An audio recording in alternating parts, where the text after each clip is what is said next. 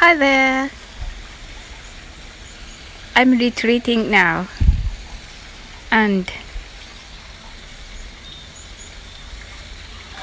now I can see a pond and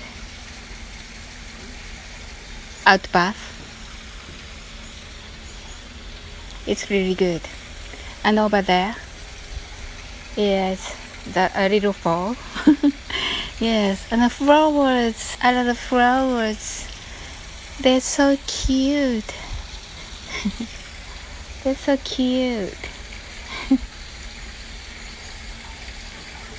I'm really happy. Everything I can see is beautiful. Everything is beautiful. I love this. yes.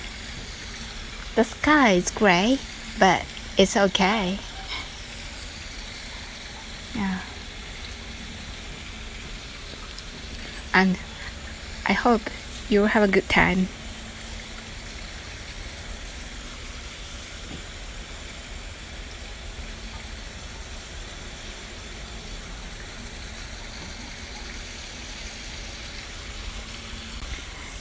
Yeah, because it's a bath.